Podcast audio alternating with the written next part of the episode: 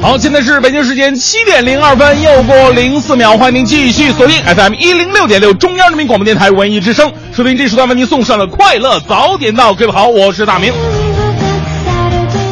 呃，每个人呢家里边都会有一两样的珍藏啊，珍藏。你家是什么呢？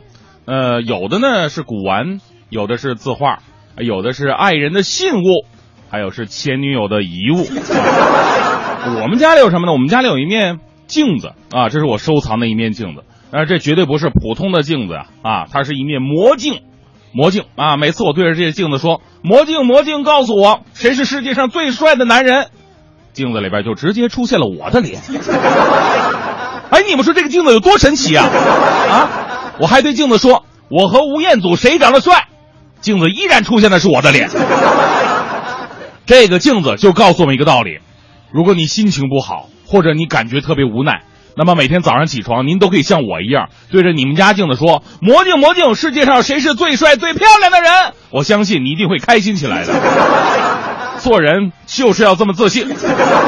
这就是今天送给各位的至理名言。我是大明，希望我们的节目也能够让您得到快乐。正在为您直播的是《快乐早点到》。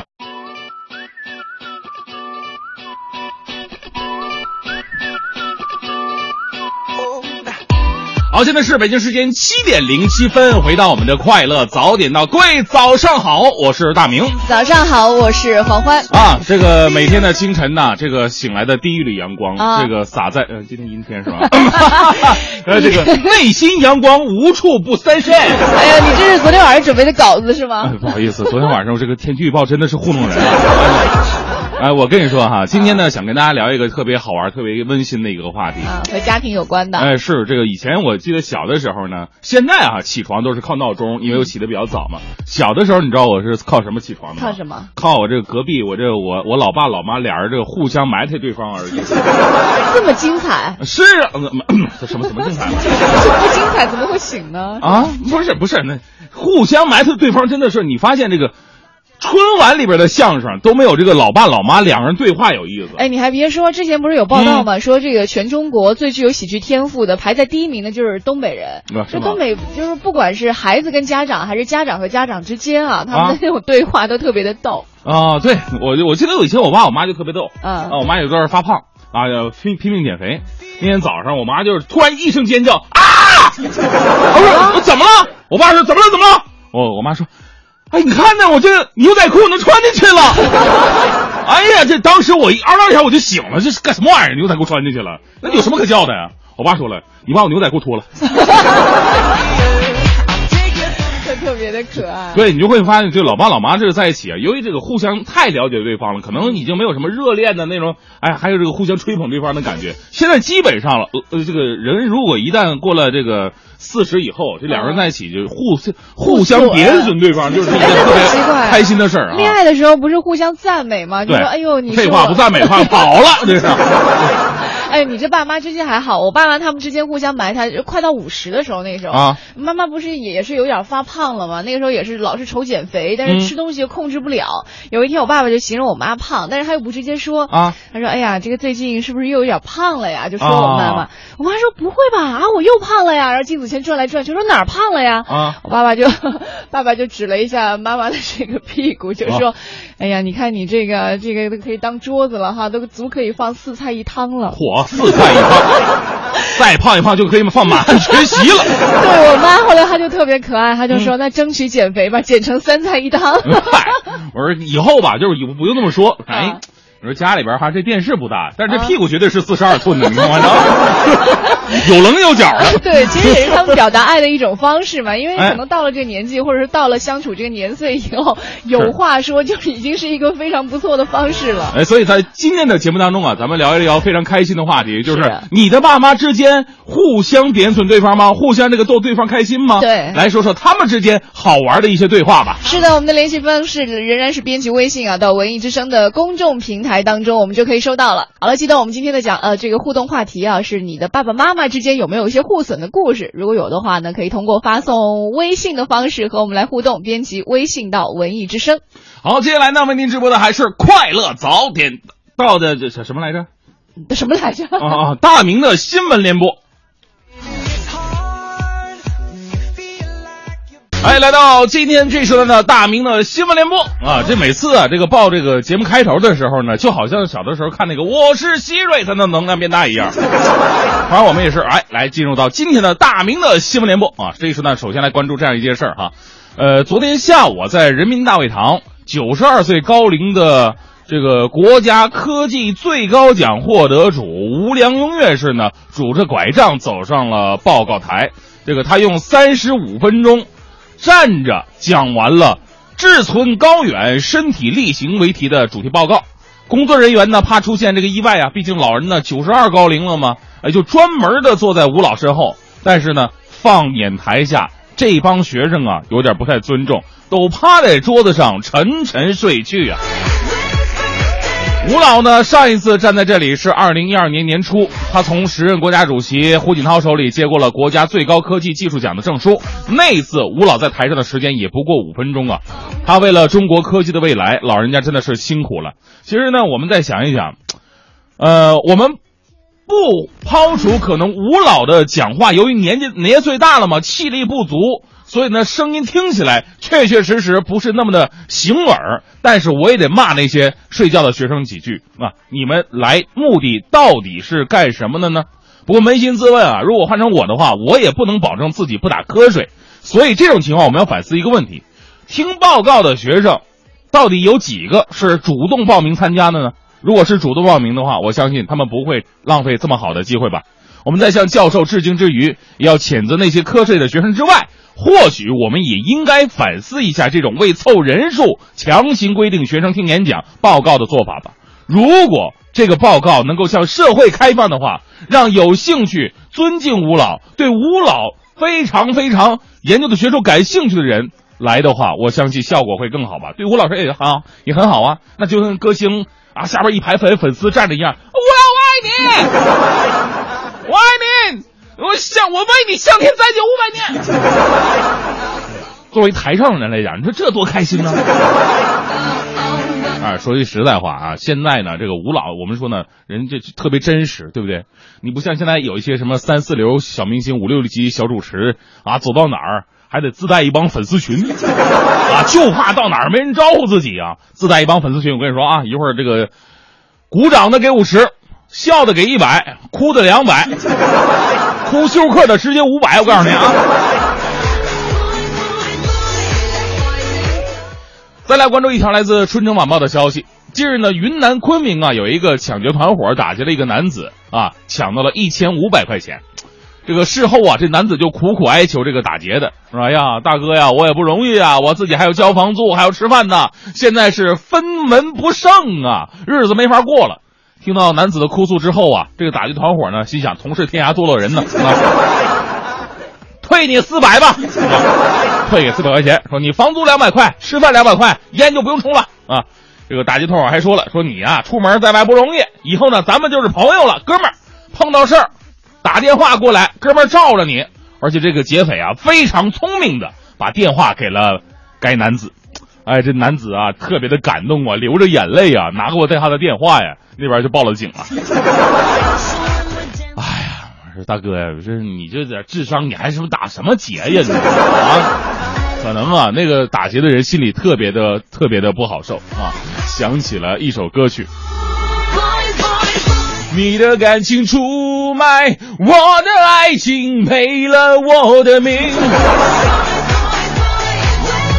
人与人之间最基本的信任到哪里去了？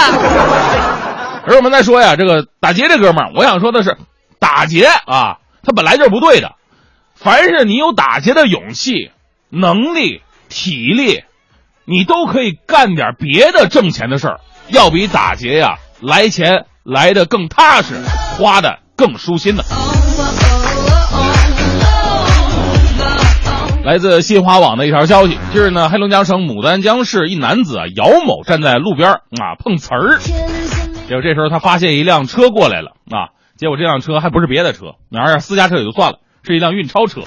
他看到这个运钞车快到附近了，奔着车就跑过去了。哎呀，这运钞车司机啊也是经验丰富，赶紧停车呀。这姚某啊离着老远的顺势倒地了，心想我碰瓷儿成功，运钞车他应该拿出两块钱给我吧。没想到啊，被定性为寻衅滋事罪，处以十日的刑日行政拘留啊！我我顺着这大哥的思路来给大家捋一捋哈。我说这哥们你真的是认为运钞车钱多，所以想干一票大的吗？大哥，你你忽略了有一点，高收入意味着高风险。这次也就是您运气好啊，提前倒地了。如果你倒地再晚点，人就认为你是打劫的，拿着枪就下来了。我机枪扫射五分钟，再给你讲理。碰瓷儿啊，虽然说钱来的凶，但不来来的不稳定啊，还挺危险的。我说建议啊，想碰瓷儿的人呢，还不如学学下面这位大爷。这位大爷呢，我相信很多人都见过哈。呃，是在咱们北京呃西客站附近啊，经常在那儿蹲地上乞讨的一位。呃，这个这这老人怎么怎么讲呢？其实这老人挺不容易的哈，每天在这乞讨，身上都是伤，见到人给他磕头啊。所以呢，就是一个是同情他的人呢，给他的多。啊，还有一点呢，就是可能很多人呢知道他的背景故事。这老人呢，家里边养了三个大学生，特别的不容易。所以这个老人呢，就是每次就是呃整了一些钱之后呢，就开始到邮局大厅，哎寄过去。有一张照片，就是这老人蹲在邮局大厅里边清点大堆零钱的照片，引发了网络热议呀。因为呢，经过调查，这这老人呢每个月汇款能达到一万元左右，逢年过节呢，有的时候还能到两三万。呃，邮局直言说了，说谁帮他数钱就给他一百块钱小费。所以看到这条新闻之后啊，这很多人都有这种辞职创业的冲动啊。那个，而且我们这个工委真的是太机智了。有一次我在那个马路上，我看到有个乞丐，我想给他钱，工委说千万别给。我说他们挣钱比咱们还多呢。我以前不信，现在我真的信了啊！谁说社会这么冷冷漠？好人还是多呀。当然，我们也希望这个大爷啊能够过上一个相对来说幸福的晚年生活吧。这么要钱下去，什么时候是个头呢？也希望他资助的那几个大学生、那几个孩子，到最后能够反哺于老人吧。灰色的气压，扭曲的脸，他们生活颜色比天黑，互相粉色的纠结，爱情像沉水，冷气剩一些，无法呼吸的瞬间，还是把狂奔的气泡鞋，是最想惦。记着从前，心跳正在不同天上飞。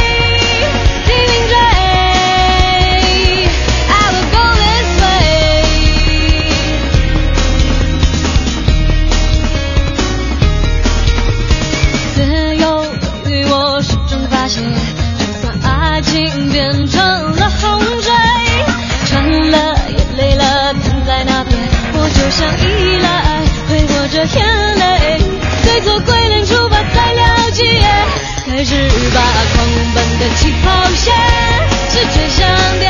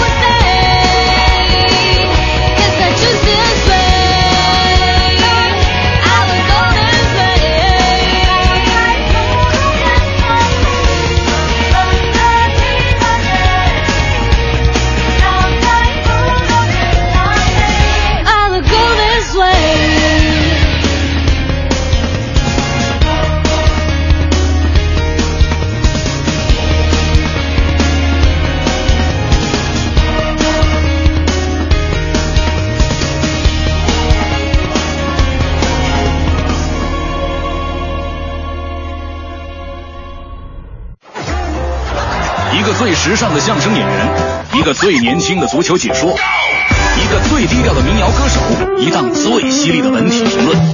每天早晨，徐强为您带来强强言道。今日文娱知多少？欢迎收听强言道。大家好，我是徐强。最近有媒体报，天后王菲的女儿窦靖童在香港大街上熟练的掏出打火机为自己的朋友点烟。如今的娱乐媒体真是无事不报啊！虽说没有直接抓住窦靖童抽烟的现行，但是被拍的照片中，窦靖童那个放荡不羁、桀骜不驯的表情和状态，还真有他父亲窦唯、他母亲王菲的遗传呢。呃，不过话又说回来了。一个未满十八岁的女孩子有这种行为，的确令人关注。在这儿，我也劝窦靖童，无论你是否抽烟，有则改之，无则加勉，一切等成了年再说。目前，先把你父母身上的优点学去，才是当务之急。未成年人抽烟的确不对。大明上初中的时候就抽烟啊，还怕老师看见，还躲在厕所里。结果呢，还是被女教导主任活生生的从男厕所里拖出来。大明。这一次可让我抓着了吧？啊，小小年纪抽什么烟呢？这次你怎么解释？你为什么躲在厕所里抽烟？大明听完此话，又深吸了一口烟，从容的跟教导主任说：“我就喜欢抽混合型的。”最近。电影《白鹿原》导演王全安因招嫖被抓，名声狼藉，是斯文扫地。网友惊呼：“没想到啊，没想到！”国民老公王思聪认为，这个王全安怎么不去潜规则呀？他不是你说这么做，他这是图何许呢？诚然，王思聪这个观点虽说也不怎么正能量，但是王全安与他的前辈黄海波在犯罪性质上还是有所区别。黄单身，王全安却有一个美若天仙的老婆，这还惦着路边的野花。花呢啊，实在说不过去。在这儿，徐强奉劝王全安：若要人不知，除非己莫为。娶个漂亮媳妇儿，若真有难言之隐，你可以离婚，或者当时就不该结婚。我看以后《白鹿原》这样的片子，你是别拍了，还是在里面好好体验一下生活，出来拍个《监狱风云》吧。这正是吸烟有碍你健康，长期会把身体伤。一失足成千古恨，招嫖惹祸为哪桩？你我皆凡人，生在人世间，终日奔波苦，就想抽根烟。你既然不是仙，却难免有。杂念，道义放两旁，色字摆中间。问你何时曾看见，这世界为了人们改变？有了梦寐以求的容颜，是否就算是拥有春天？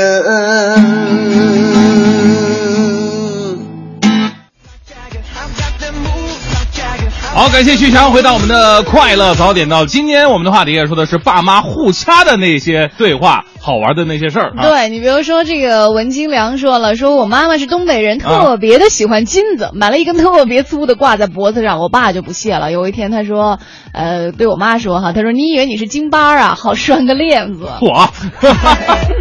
好，再来看一下这个答案，呃，这个 Allen 说了，说我爸妈从来不打架，非常和谐，因为我爸根本就打不过我妈。哎呀，你看这个风信子的花语说，我妈东北人，但是她的天分呢，在我老爸上是无法发挥啊，因为我爸是个沉默寡言的人。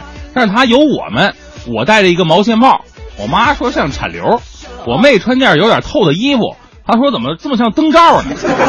外甥女儿喜欢穿带毛边的衣服，我妈说你们家祖上肯定是放羊的。哎，所以说，如果爸爸能够很好的承接妈妈这种怨气的话，其实子女子孙都可以少受很多罪啊。啊，是这个小姑娘说了，爸爸妈妈特别有意思，我妈妈总爱唠叨啊。然后呢，我爸爸就说，老婆，你猜你做什么做的最好呢？我妈说干活呗。我爸坏笑着说，你可以去讲单口相声啊。哎呀，说完我妈撒娇的打了我爸几下，那场面可甜蜜了。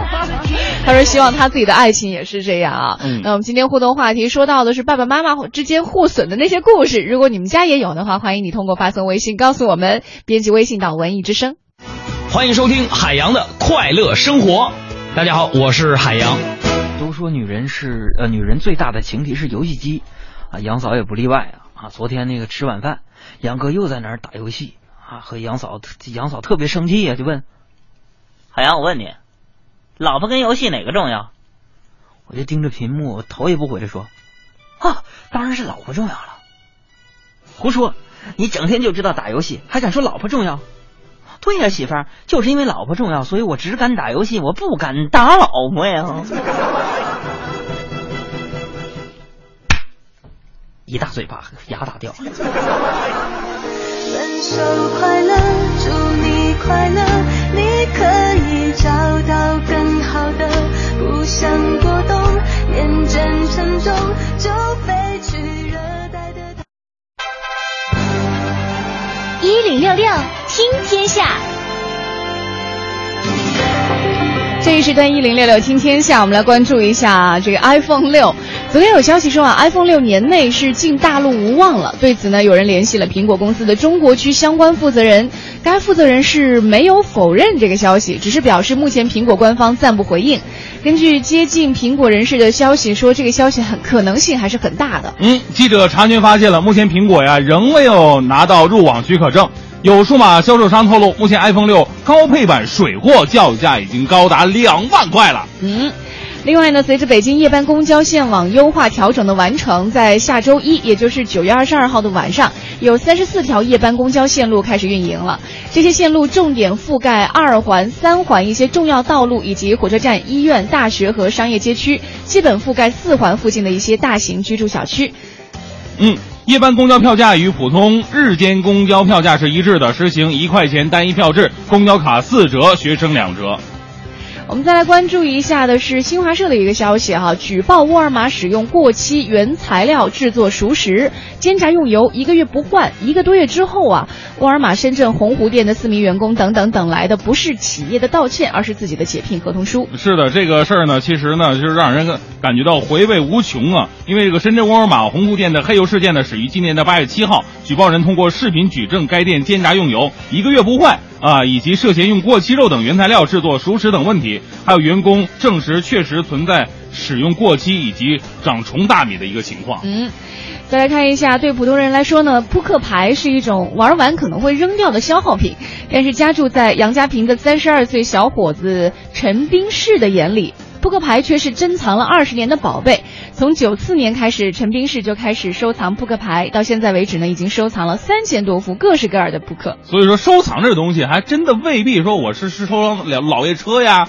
我我收藏什么以前的各种手机，就是贵价的东西，它未必也是收藏。你要收藏一些扑克啊，还有是烟盒啊，那个火柴盒啊，哎，都是一种收藏的习惯。其实只要这个量储存的多了，呃，费心进去了，用心进去了。都是一个非常不错的一个选择哈，呃，陈世斌也说了，呃，陈斌是说了，说这个扑克牌呢没有统一的发行机构，所以能否增增值、价值几何都难有定数。对他来说呢，属于千金难买心头好的道理。这个陈斌是说自己把扑克当做心爱的宝物。藏品一旦遗失和受损，他都会非常难受。我们再来关注一下台风海鸥在这个海南和广东登陆，目前海南转移安置了三十五万多人这样一个消息。那受到航班的影响呢，南航总部在十六号的下午一点钟是启动了航班大面积延误蓝色预警，全天一共取消了航班有九十九班，其中在海口机场呢一共取消了四十一个进出港的航班，在南宁机场一共取消了二十五个进出港航班。那在香港，随着台风的移去呢，水陆交通在十点钟都开始恢复，陆陆续的恢复了。呃，另外，中国客运码头以及港澳码头在十二点左右会恢复运行。香港股市和金市也会在下午恢复交易。那气象专家也说了，说昨天海鸥虽然是登陆了两次，但是都在登陆后不久又迅速入海了，所以台风结构破坏不太明显，强度也基本没有减弱，一直维持在十十三级。专家也提醒说，广西、云南、贵州等地不能够放松警惕，必须要严防台风带来的大风和持续强降雨以及相关地质次生灾害。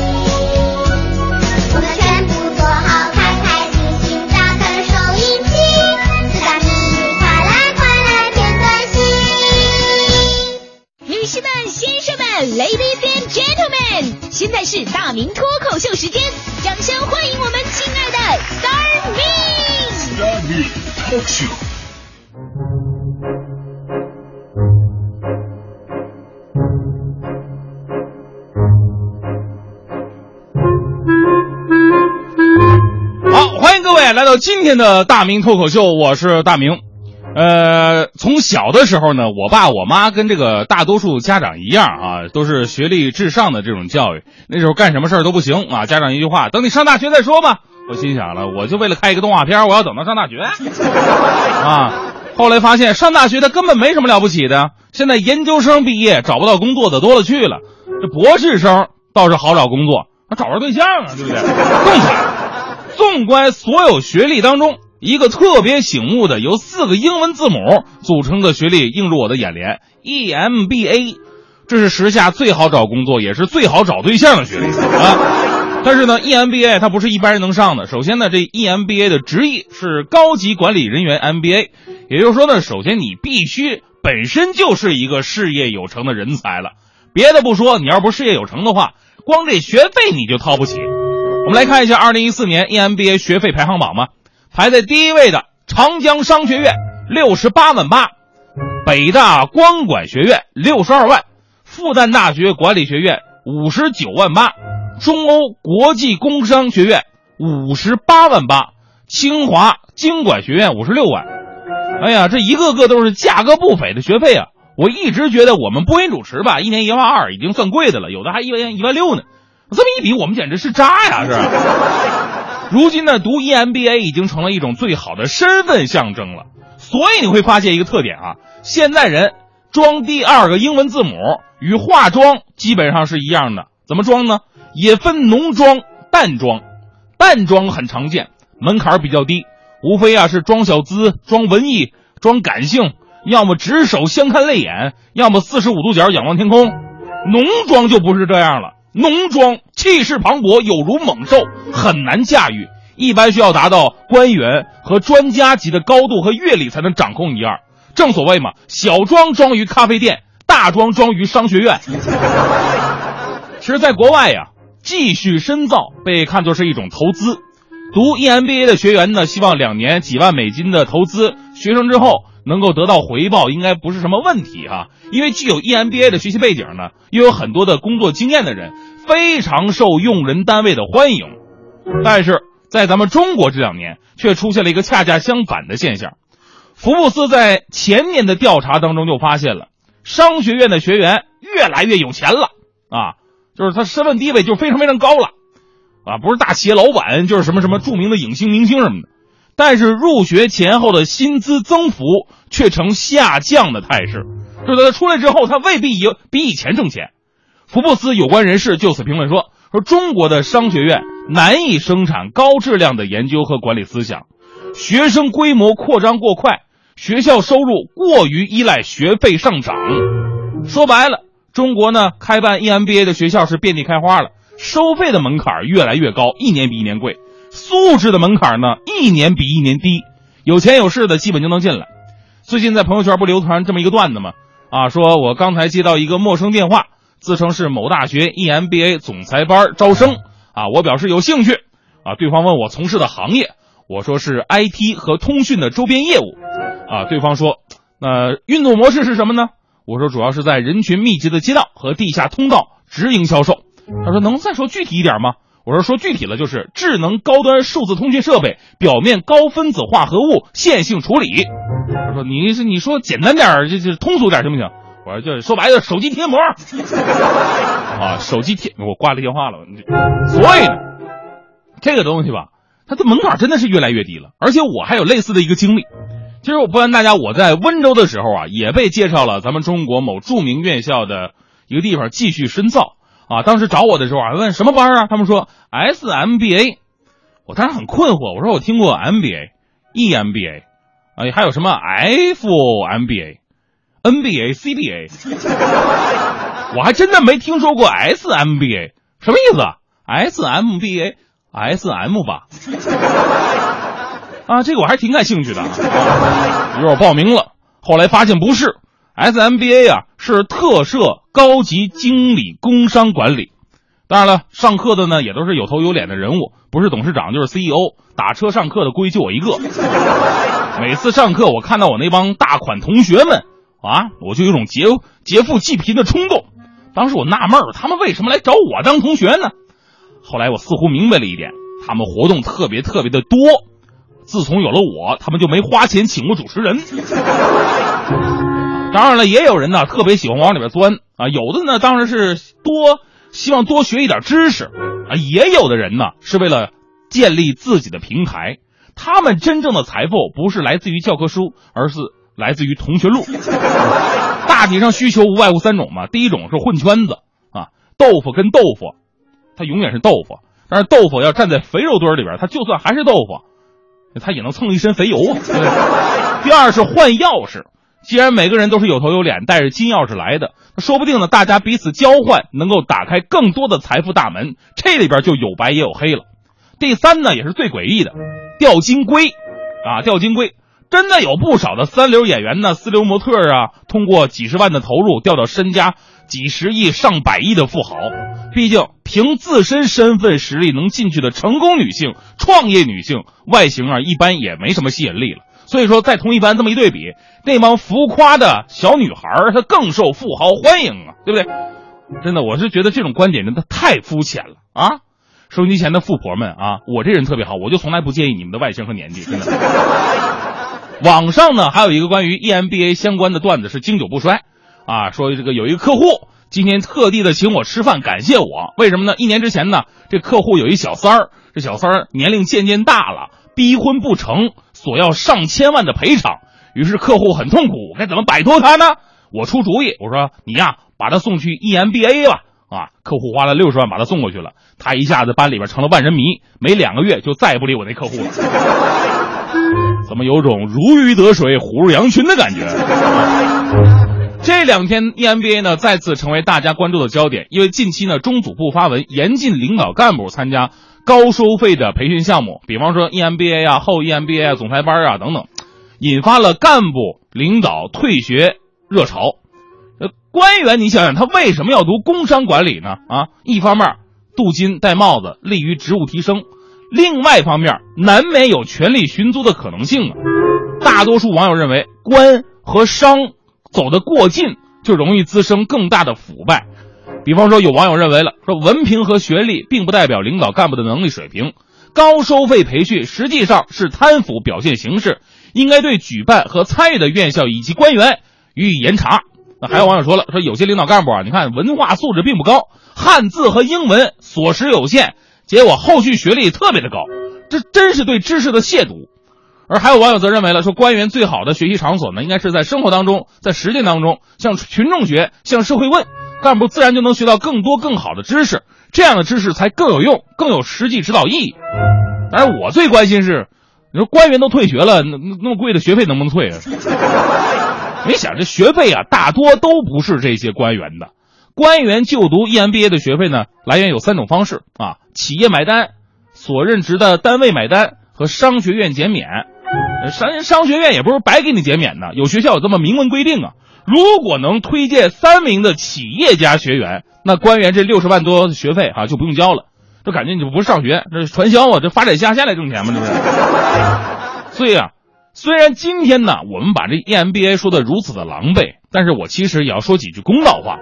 EMBA 呢大体上学的是工商管理、经济管理，呃，貌似跟官员他联系不是那么紧密，没必要学。而且呢，咱们国家是政企分开的啊，政治和这个企业它不实行着直接的一个联系。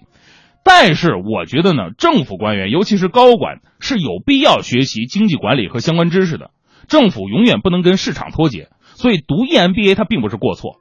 问题就是你读不应该是一种形式而已，应该是跟我们上学啊，真正的学生上学一样，踏踏实实的严进严出。尤其是 EMBA 这种级别的，更加应该严格。必须要经过严肃的考核和严格的科目毕业考试才能完成学业啊！而且你必须每堂课都得到啊，老师都得点名啊啊！这个马云到啊，马化腾到，我老公来不来？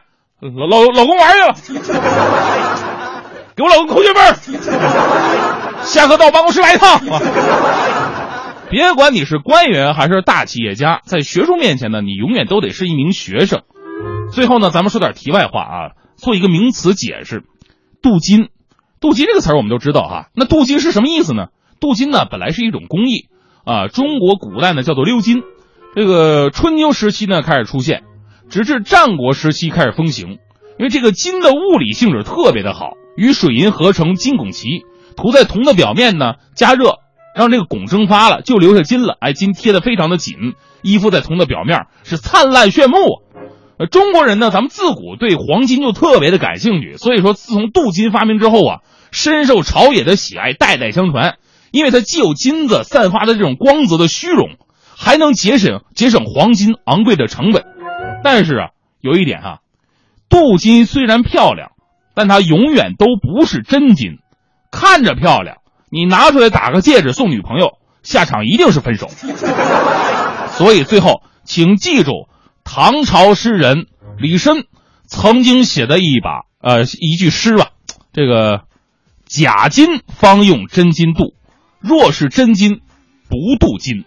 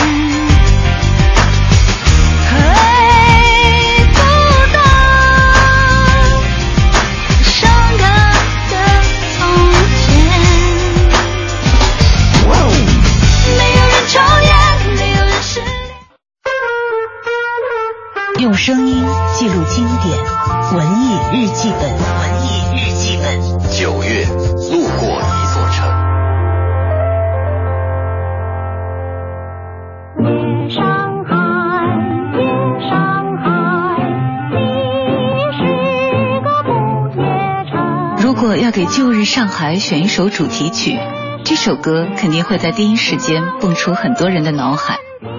无论是否了解那一段沧桑的历史，不论平日里听不听这般古老的旋律，《夜上海，夜上海，你是一座不夜城》，这样的词句，之于每一个中国人，早已是固定搭配。一个“夜”字，将二十世纪三四十年代的上海描绘得淋漓尽致。繁华无限，纸醉金迷，同时也背负着沉重的孤独。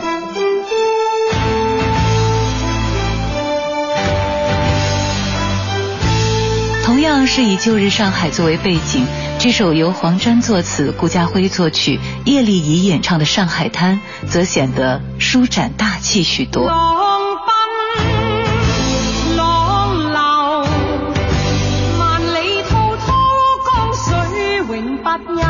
北伐前后的上海，社会动荡不安，人心浪涛奔涌。许文强、冯程程、冯静瑶、丁力这几个名字，也随着电视剧《上海滩》的播出，深深的刻在了上海滩上。你和许先生认识很久了？哦，原来你就是说文哥啊！在电视剧《上海滩》中的丁力说，在上海就是这样，一个起落，以前什么都没有，变成什么都有了。旧日上海，用它博大而又不安的胸怀，圆满并融化着一代代青年的崇拜，以至于到了二十一世纪，我们还能够听到关于他的歌谣。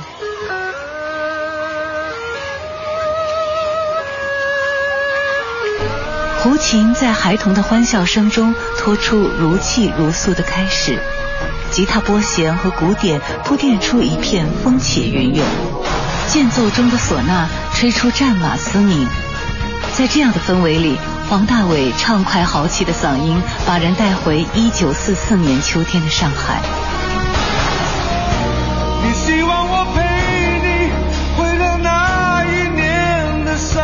这样一首长达七分五十四秒、没有铺陈小情小爱的歌曲，居然能在音乐已经商业化、流水生产的二零零零年脱颖而出。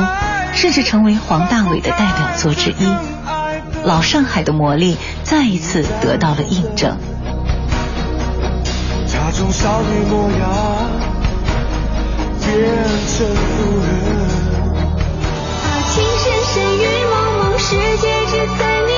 当这首《情深深雨蒙蒙响起的时候，可能很多人脑子里跳出的都是“你无情，你残酷，你无理取闹”这样狗血的对白。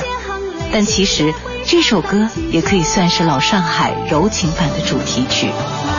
电视剧用四十六集的篇幅讲述了陆振华一家在上海滩的情仇爱恨，演的是个人，但说的也是时代。盼来盼去盼不尽天涯何处是归鸿。百乐门，霞飞路。黄包车、张爱玲，老上海的主题曲其实还有很多。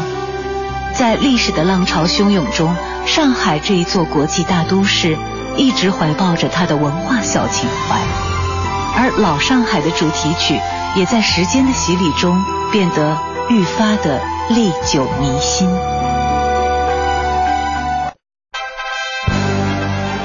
一零六六听天下。这一时段一零六六听天下，我们先来关注一下 CBD 核心区将会出现北京开挖最深、面积最大的地下城了。在国贸桥的这个东北角啊，有一片商务楼群正在建设当中。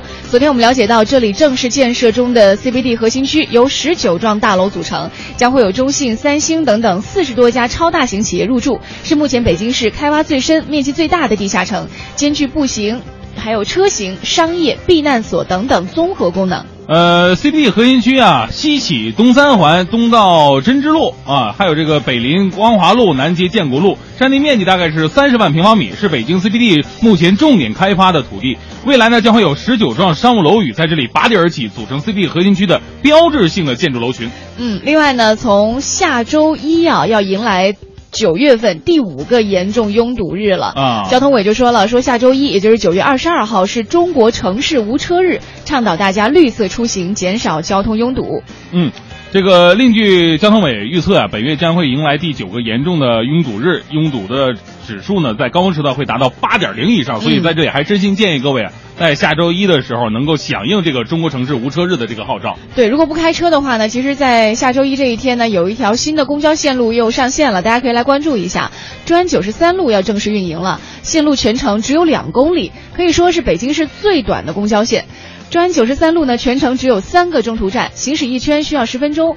这条线路将方便长阳半岛小区出行，换乘地铁房山线，解决长正南街等等零点六公里道路有路无车的问题。嗯。即将开通的专九十四路呢，也只有二点一公里，将方便康泽路、三木小镇。呃，邦华华呃，建邦华庭等小区来出行，解决地铁房山线、长正北街，还有这个长泽北街等一点六公里新建道路有路无车的问题。其实说到九月二十二号，还是一个很特别的日子啊！我们快乐早点到也是组织了我们两百位听众，呃，去观看中戏教师版的《樱桃园》，它是为了纪念作品首演一百一十周年，俄罗斯导演执导契科夫名剧中戏教师版的《樱桃园》，我们会请到两百位喜欢戏剧的一些朋友啊，去到现场一起来观看。那这个时候如如果你也喜欢戏剧，想要去感受一下，尤其我们在现场呢，还会请到中戏的老师来给我们做一个现场的示范，拿出平时呃教课过程当中用到的一些小片段来教我们的一些听众朋友。完了，听众朋友上台去表演。另外，老师在指导之后呢，再进行一个这个二次呈现吧，算是和大家做一个好玩的互动。如果你有兴趣的话呢，可以通过发送微信的方式到我们文艺之声的微信平台来告诉我们就可以了。哎，接下来呢，我们再来说说这个现在上学的用的教材啊，这个教材呢，其实在每一时段它都。都要更新，加入一些新的东西啊，以及新的发现，尤其是历史书。随着我们这个考古啊，还有历史上的不断的重大发现呢，呃，对野史和正史的一些纠正啊，等等等等。你像北京版的初中历史教材就完成了一个修订。嗯，记者昨天从参与此次修订的北京市呃科教院相关专家获悉，新的教材总数呢是从原来的四册变为六册，课程呢将会覆盖初一到初三所有的年级。嗯，其中像中国历史是增加了两册，变成了四册；世界历史两册，内容也根据新课标做了相应的调整。那修订之后的新历史教材会更加的符合基础教育的要求。好，我们再来关注的这样一件事情是，现在有个消新的消息哈，从昨天开始一直到十月十五号，比如说家里有蟑螂的市民呢，可以通过很多种方式来报名灭蟑行动。比如说，你可以在本社区开展灭蟑活动通知之后，到社区居委会进行报名，也可以通过扫描活动通知当中印制的二维码，关注一下北京虫害防治微信公众账号来报名。同时呢，你也可以关注一下北京有害生物防治协会官方网站，还有北京市。市爱卫会网站进行一个网上报名。是十月十六号到十二月十五号期间呢，市爱卫会将会根据呃居民预约通知的时间，由专业防治的人员呢上门实施施药或者布防，按照家中的蟑螂密集的地区布点不少于五十个。此后呢，将向市民呢发放灭蟑套餐作为这个补充灭蟑用药。这个市民可以在专业人员实施灭蟑服务之后啊，将补充用药投放到自家的厨房、卫生间、呃壁柜、暖气、阳台等易于蟑螂藏匿、生存、繁殖的场所。对，而且呢，这个市爱卫会也提示大家啊，上门灭蟑专业人员入户之后会统一组织、统一着装，而且会把携带印有照片的工作证统一入户进行灭蟑的活呃行动。那大家可以在配合灭蟑工作的同时呢，注意好自身和家庭的财产安全。最个性的新闻解读，最霸气的时事评论，语不惊人死不休，尽在大明的新闻联播。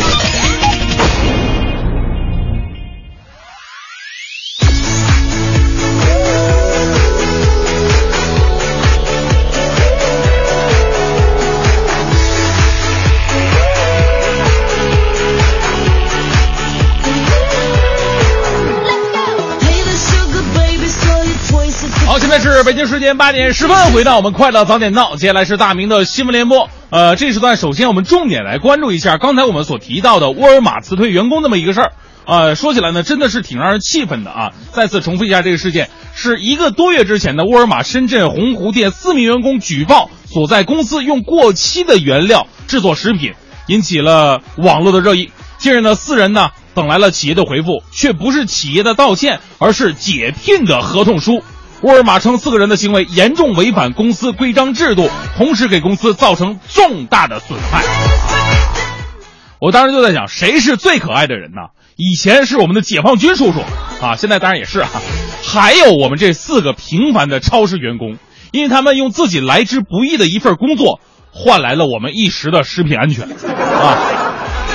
其实我们在想。可能有很多人在猜测，说这四名员工是不是跟这企业之间有矛盾呢？然后故意来找茬呢？我觉得不管怎么样，如果这个事情查证属实的话，企业必须给出说法。而且为了防止悲剧重演，我建议呢，政府最好设置一个员工揭发奖，对那些不良企业的罚款部分呢，奖励给这些揭发。激发的员工，保证他们的利益，免除后顾之忧，同时也是刺激员工的社会道德心，让不良企业无所遁形啊。其实说到这个新闻呢，还想拓展来说一下，每个人呢这辈子都会犯错，每个人这辈子都会有特别困难的时候，被啊全世界好像都背叛了你，全都在指责你，每个人都有这样的时候，所以千万不要怨天尤人，也不要找任何的借口为自己开脱，然后怎么怎么样的。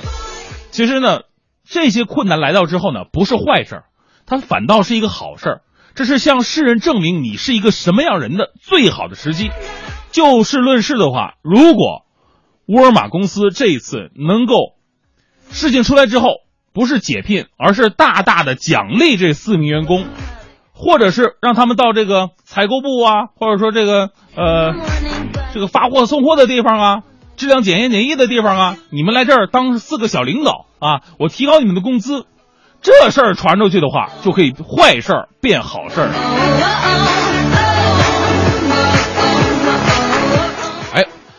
呃，对于大学新生啊，最近紧锣密鼓进行的军训，应该是一件特别痛苦的事儿哈。不过这两天天气还比较凉爽，北京的朋友可能会稍微舒服一点，在南方那边就比较痛苦了。来自中国新闻网的消息说，这个十五号因为下雨，来自河南财经政法大学的几百名军训新生啊，他外边他军训不了吗？但是得保证军训呢，所以只能在食堂里边。两米来宽的过道上练习齐步走、正步站军姿。我们知道这食堂呢，人家是全天开放的，其他学生呢可以随时来就餐。于是呢，出现了非常好玩的一幕，啊，这边是在过道军训的，那边坐旁边淡定的吃饭的。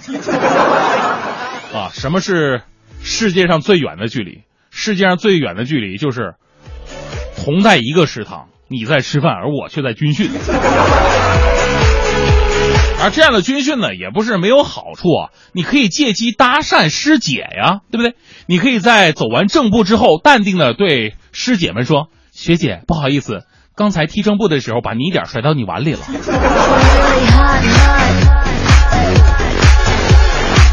来自重庆商报的消息，重庆二十三岁的魏某性格特别内向，并且不爱说话啊，是个标准的宅男。那宅男呢，也有自己的一些，呃，这个幸福的方式嘛。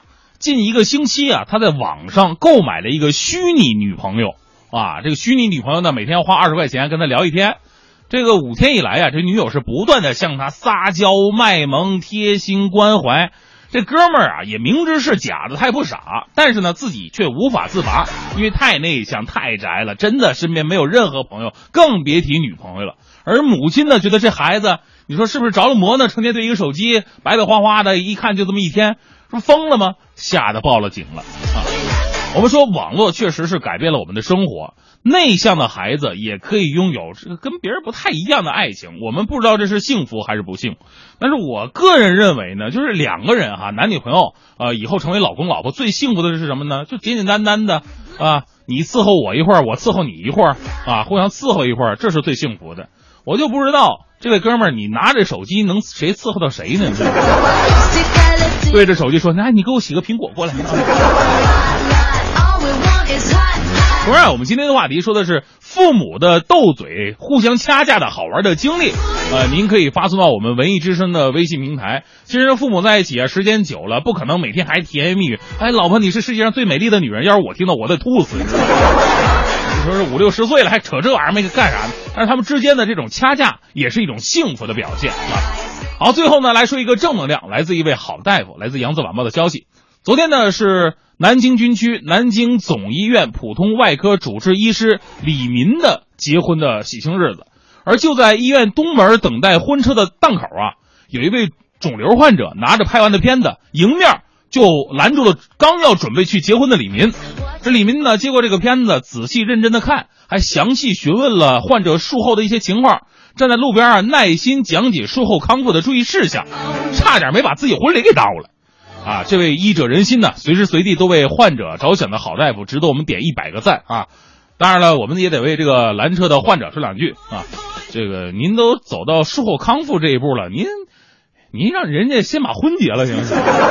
别你这问明白了，人家老婆不干了是吧？最后，我们也想说说，如果我们的医院呢，这个挂号或者是咨询医师能够更简练、更方便的话呢，也不会出现这么麻烦的一幕了吧。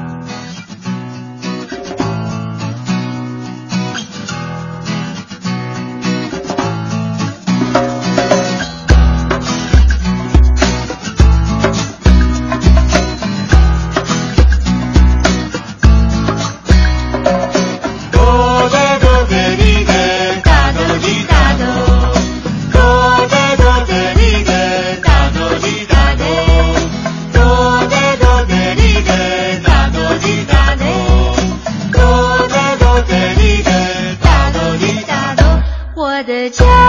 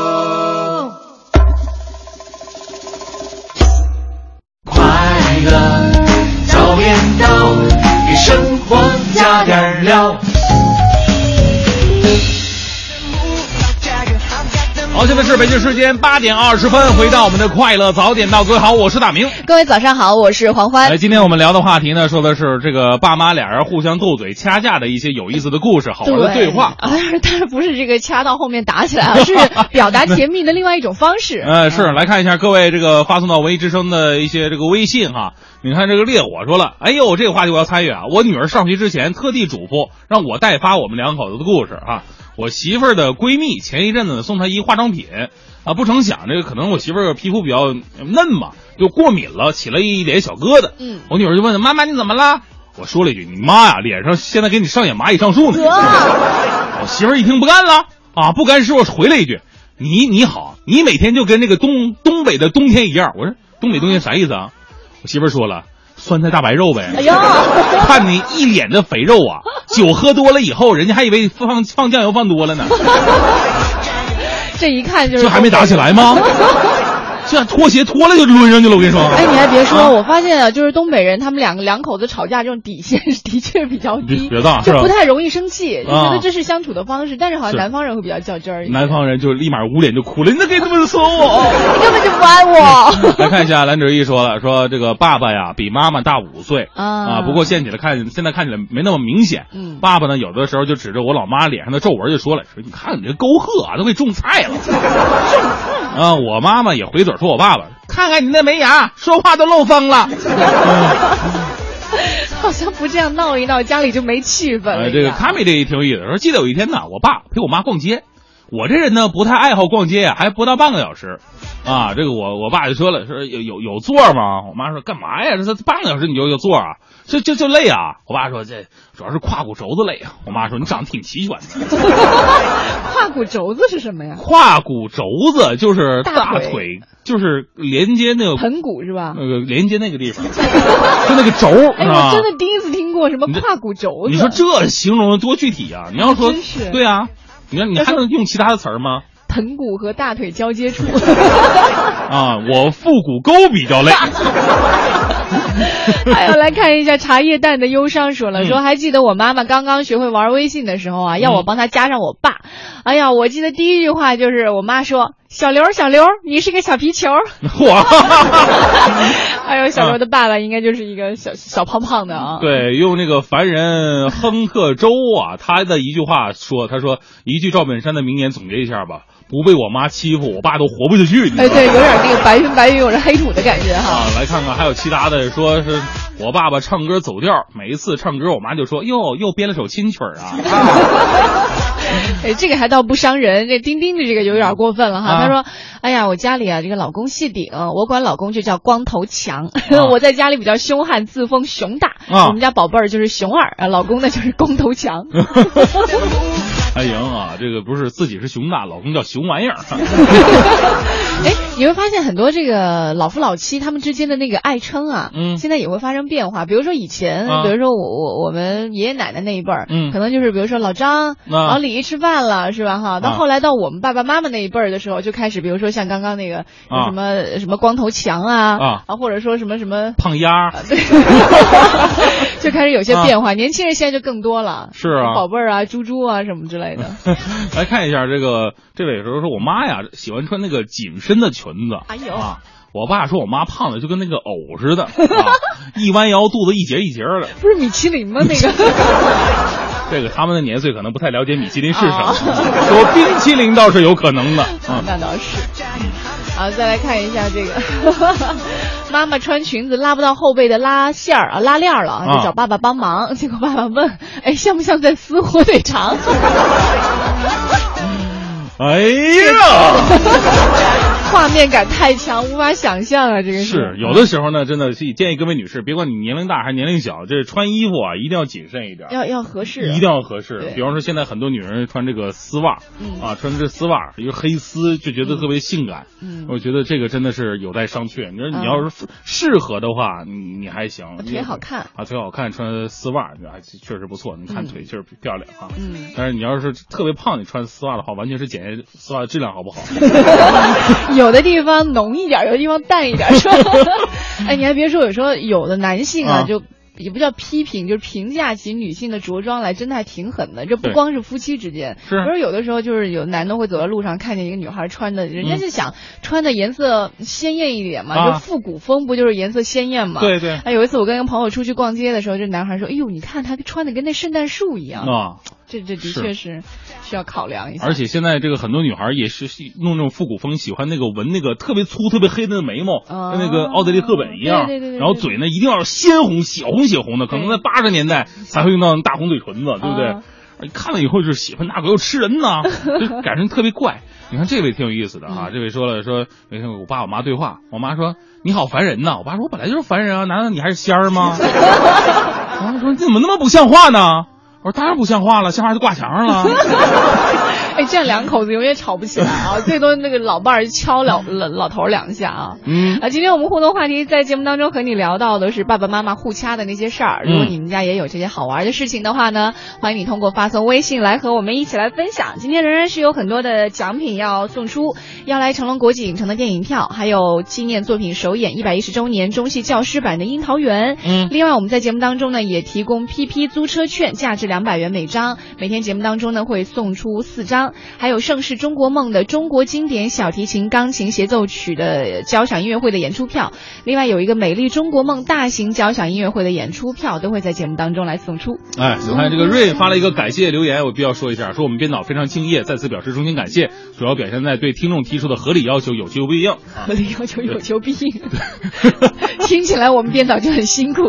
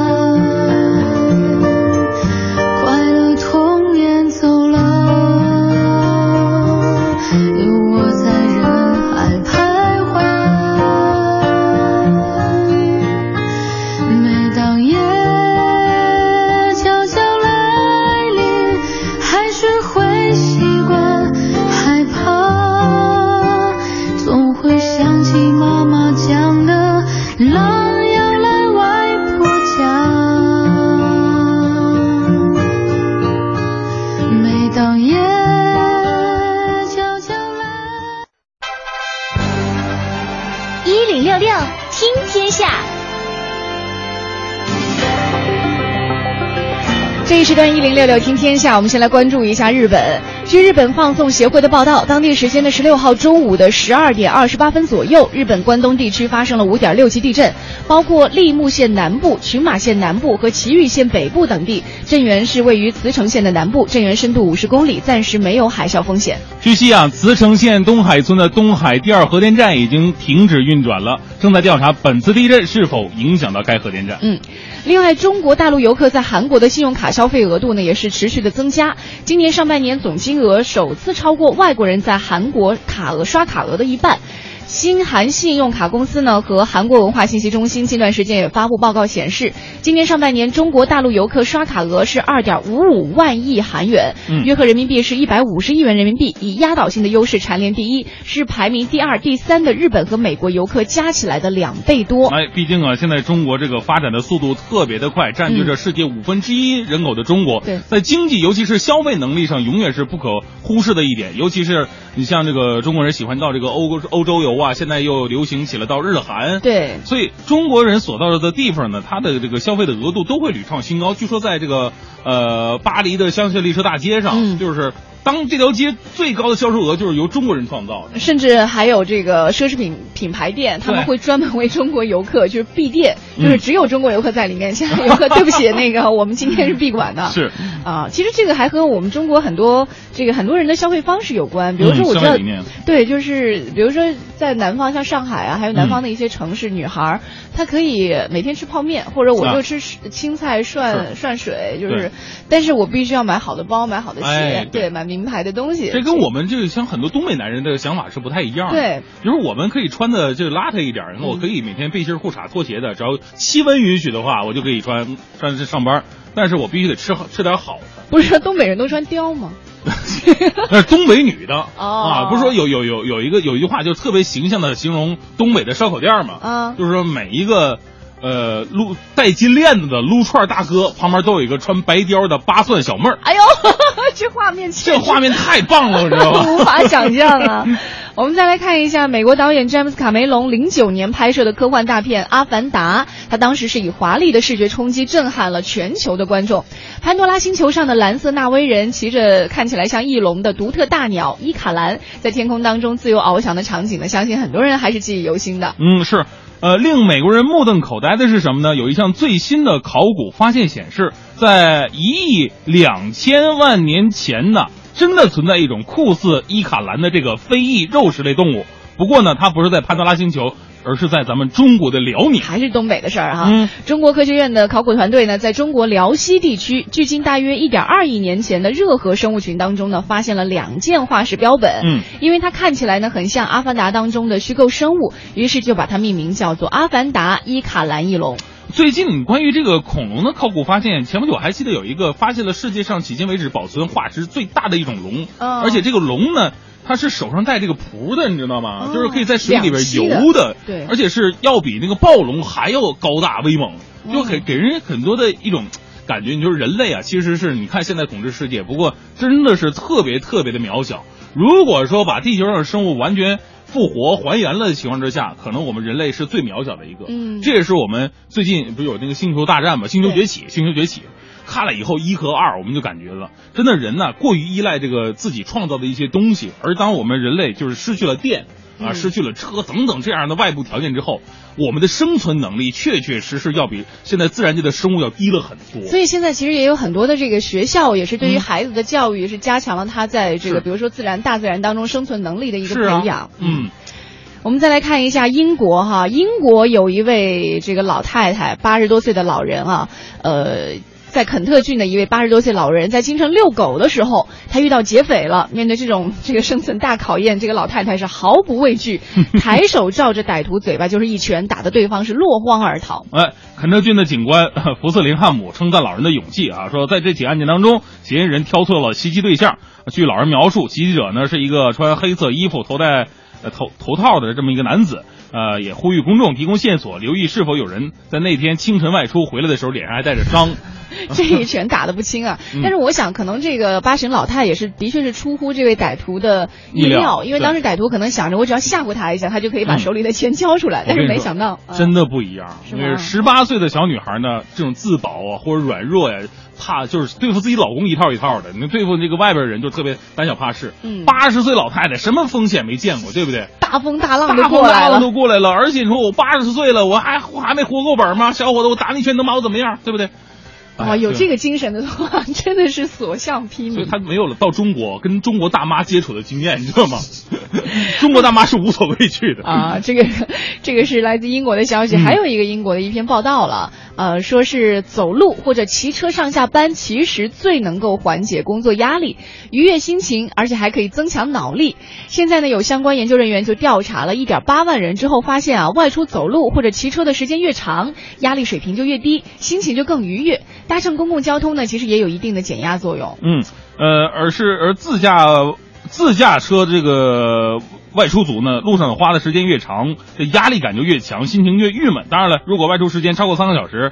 那哪种交通方式 都无所谓了。其实我觉得搭乘公共交通工具上班减压有一个另外的方式，就是你可以转移自己的注意力。比如说你在地铁里，是吧？你很有可能就被别人一个韭菜盒子的味道给转移了，是吧？另外你还可以因为别人的一些，比如说着装啊或者表情，真的可以让你自己缓解很多的压力。而且呢，你说现在很多人呢，交际朋友圈子窄，有的时候是自己单身一辈子的都找不着对象，你反思一下自己，是不是自己太孤独了呢？嗯。你说你自驾车的时候，你有什么艳遇的机机会啊？你相反，你要坐公共汽车、坐地铁。这挤挤那儿蹭蹭是吧？啊，是 这也不合适啊。背个书包，上面带点那个小拉环那钩子什么的，然后一转身把人的衣服、围巾什么勾走了，然后再说对不起，我赔给你，一来二去就交往上了。对呀，哎，真的哈。你方法那么多，怎么就没有一套能够实践的呢？特奇怪，啊！当然，我们也再次提醒各位，刚刚说到的是这个相关专家提到的，呃，如果通过公共交通中工具出行，通过绿色出行，可以让你减缓压力。呃，另外呢，在九月二十二号这一天呢，也是这个绿色无车日啊，我们也是提醒啊，你可以在这一天，一方面不不开自己的车出行，另外一方面呢，可能还可以让自己的压力得到一个缓解啊。在九月二十二号，也就是下周一的这一天，继续是我们今天的娓娓道来了。今天呢，我们的记者吕伟将会和您分享到哪位戏剧导演将会带着经典剧目连跑十三城、六十多所高校剧场，打造一百多场的公益戏剧演出呢？另外还有就是我们在节目当中送出的票，呃，是他会带着我们走进人民大会堂，重温他的五十周年纪念演出。我们一起来听文化热点、娱乐爆点，且听且听娓娓道来。快乐到点到，给生活加点料。朋友们，大家好，我是吕伟，欢迎收听今天的娓娓道来。今天起到十一月，中国国家话剧第六届国际戏剧季将会在大剧场以作品离去再次开幕。这次国际戏剧季将会带来二十四场演出，他们来自中德美韩澳等国家的八部作品，带来喜剧大师莎士比亚、萨特等人的剧作。中国国家话剧院更将带来《死无葬身之地》《离去》和《哥本哈根》等受观众欢迎的长演剧目。国画副院长、导演王小英首先推荐了今晚率先亮相的话剧《离去》。呃，这个《离去》这个戏，表面上看是在讲一个演了一辈子的呃莎士比亚戏的一个演员，到老了以后，然后他病患、老年痴呆，家庭的成员怎么去面对这些事儿？他有很多这个亲情的东西，有一些家庭伦理的东西，有一些社会性的认知的东西，那可能会触动很多人的直接的生活的感受。其实它更深一层的东西还。是在讲这个人的戏剧艺术最合适表达的，就是所谓生命困境啊。同时，国际戏剧季为了能够让更多观众走进剧场欣赏一流的喜剧作品，推出了低票价政策。大剧场呢，我们是二百八、一百八、一百，差不多五十。呃，小剧场呢，一百八、一百五十这样的几个档次，基本上要保证所有的票的百分之五十七要在一百元以下。提到演出季国家话剧院的另外一个极具中国先锋戏剧创作代表人物孟京辉导演，也会呈现一部和澳大利亚的马尔特豪斯剧院合作的《四川好人》，这也是孟京辉执导的首部布莱希特作品，将会亮相戏剧季的压轴场。孟京辉导演在准备国际戏剧季压轴剧目同时，也宣布了最新的公益演出季消息。他最爱的那只十五年之久的恋爱的犀牛将会开启十三个城市、六十多所高校、一百多场的公益巡演，这样的阵势也吸引到了知名演员廖凡到场助阵。毕竟他当年也曾经出演了《恋爱的犀牛》。我到现在还记得这个剧中的男主人公马路说的一句台词，他说：“忘掉是一般人能做的唯一的事情，但是我决定不忘掉他。”好像随着这么一个决绝的表白，这个戏已经演了十五年了，而且在全世界也上演了一千五百场以上。现在我确信这是一种胜利，一种理想主义坚持的胜利。马上就要开始全国高校一百场的巡演了，但是这一次我们是以公益的方式来做这一次的巡演，所以意义非常不同。希望大家多多支持。虽然这个主创的班底也换了很多次，但是我相信他们还会保持原来的味道，继续的奔跑下去。如果你是爱好舞台戏剧表演的，如果你想在忙碌的工作间隙放一段假，让自己心情轻松一下，不妨走进剧目的现场，和人物共呼吸。感同身受，相信你会收获一份戏剧带给你的喜悦。经典的事儿，还有将在今天上午发布的大型音乐舞蹈史诗《东方红》首演五十周年纪念版演出的消息，也值得你明天继续守候在娓娓道来中收听。我们明天见了。回听本单元节目，请登录喜马拉雅文艺之声专区。快乐早点到，给生活。加点料。好，北京时间八点四十五分，回到我们的快乐早点到的节目当中。是。今天我们在互动话题当中和你一起来说到的是爸爸妈妈互掐的那些故事啊。嗯。你比如说，我们在这个文艺之声的微信平台上也看到熊猫小鱼给我们发来消息说，我爸呢是属鼠的，我妈是属兔的。啊，属兔一窝是吧？在家里呢，我爸就对我妈的爱称是“死兔子”。啊，如果我妈有什么事儿做的我爸不耐烦了，我爸就会说：“哎呦，你这死兔子，怎么连碗都刷不干净呢？”啊，我妈就会回嘴说：“你才是死耗子呢。”鼠老老鼠和兔不是一个科目的吗？对啊，怎么了？啊，什么呀？挺好的。对啊，就是挺搭的嘛，两个在一块儿啊，互相这个。给块东西，和俩人开始啮齿了，啮齿了，啃东西哈。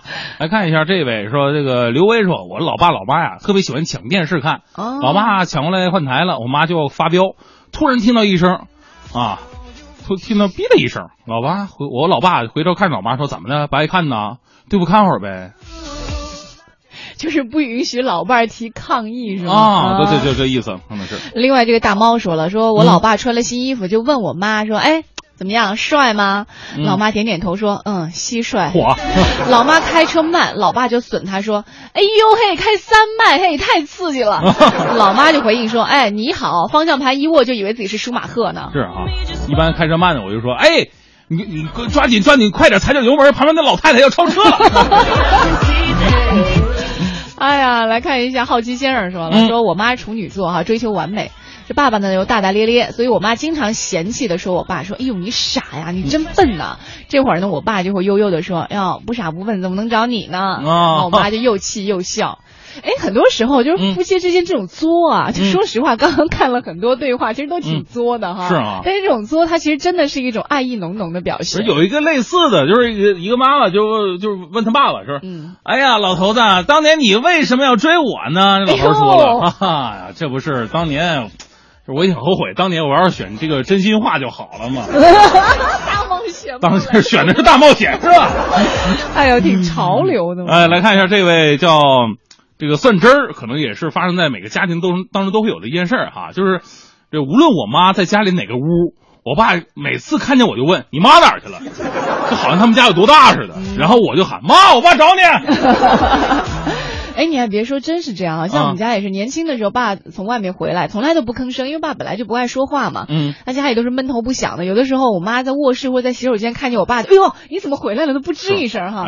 但是现在啊，自从他们上了一定年纪，尤其是我出远门了，然后偶尔回家，就逢年过节的时候回家的时候，我爸从外面遛弯啊，或者跟朋友玩了之后回来，他第一件事儿，嗯，然后就会叫。啊，因为我妈姓林嘛，他就叫我妈叫小林，然后就说啊小林，然后我妈应一声啊，我爸这时候他也没什么事儿，他就需要家里知道说我妈在家，哎，他就开心了。如果我妈不在家，比如说我告诉爸说，哎，我妈出去了，他就马上说去哪儿了，去多久了，什么时候回来，就那种依赖感特别强。那老头子哪是？隔壁老王去隔壁老王家了。其实我跟你说，男人别的别看这个外表这个很很坚强，但是男人对什么什么对男人来说最重要的，就老婆孩子热炕头，对不对？温暖是最重要的。如果这回到家里边没老婆没孩子，就觉得这个家就不像家。如果这个三样的话，能再去掉两样的话，可以把孩子和热炕头去掉，这一定要媳妇儿啊？真的吗？对呀，什么叫做家？有媳妇的地方就叫做家，不需要有一个房子，也不需要有什么车，不需要有什么多么温暖的什么地方，只要有媳妇俩人一陪着，因为人就是这样嘛，这一撇一捺才够个人，人这么一搭就是一个小房子的形状，对不对？哎呀，你后面没有坑吧？我干嘛要摆坑呢？对不对？真的，这是我今天听到的你最温暖的一句话啊！当然了，咱们两个是搭不起来，你这那太短了，是瘸人是吧？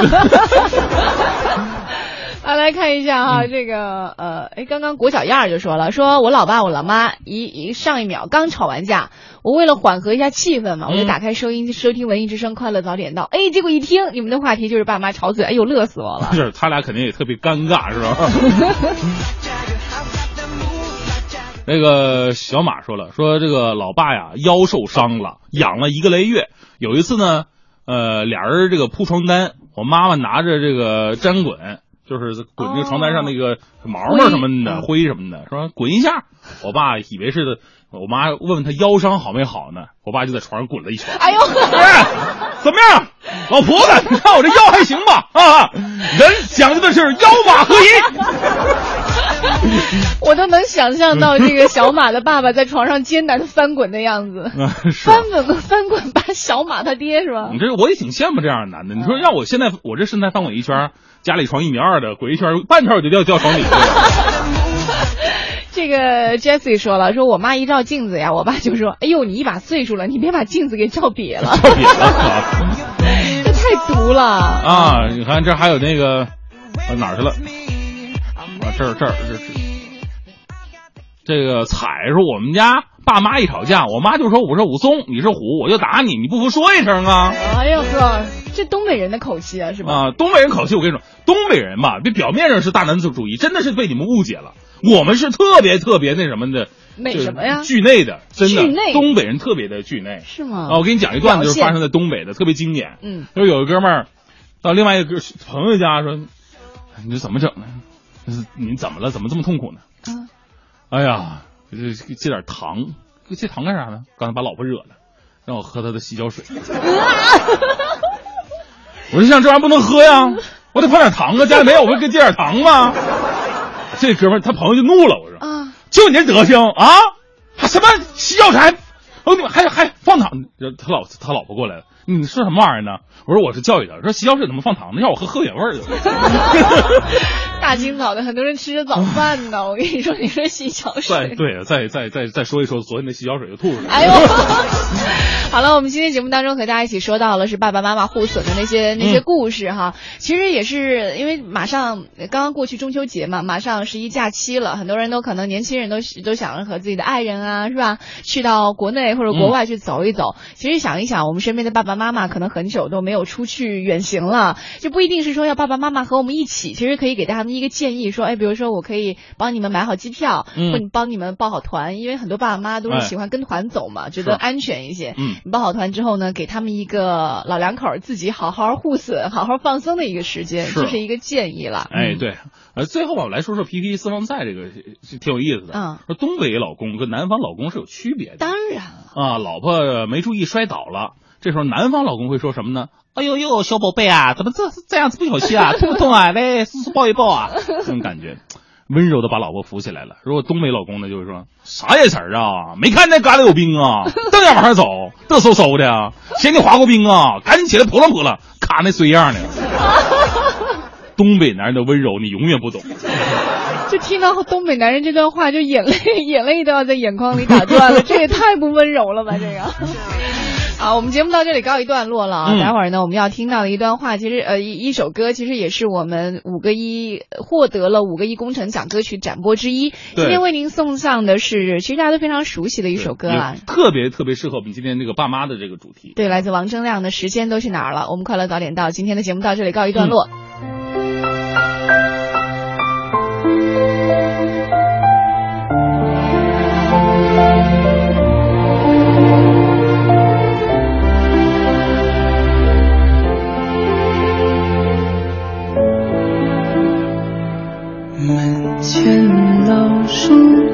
行呀，院里枯木又开花，半生存了好多花，藏进了满头白发。记忆中的小脚丫，肉嘟嘟的小嘴巴，一生把。爱交给他。只为那一声爸妈，时间都去哪儿了？还没好好感受年轻就老了，生儿养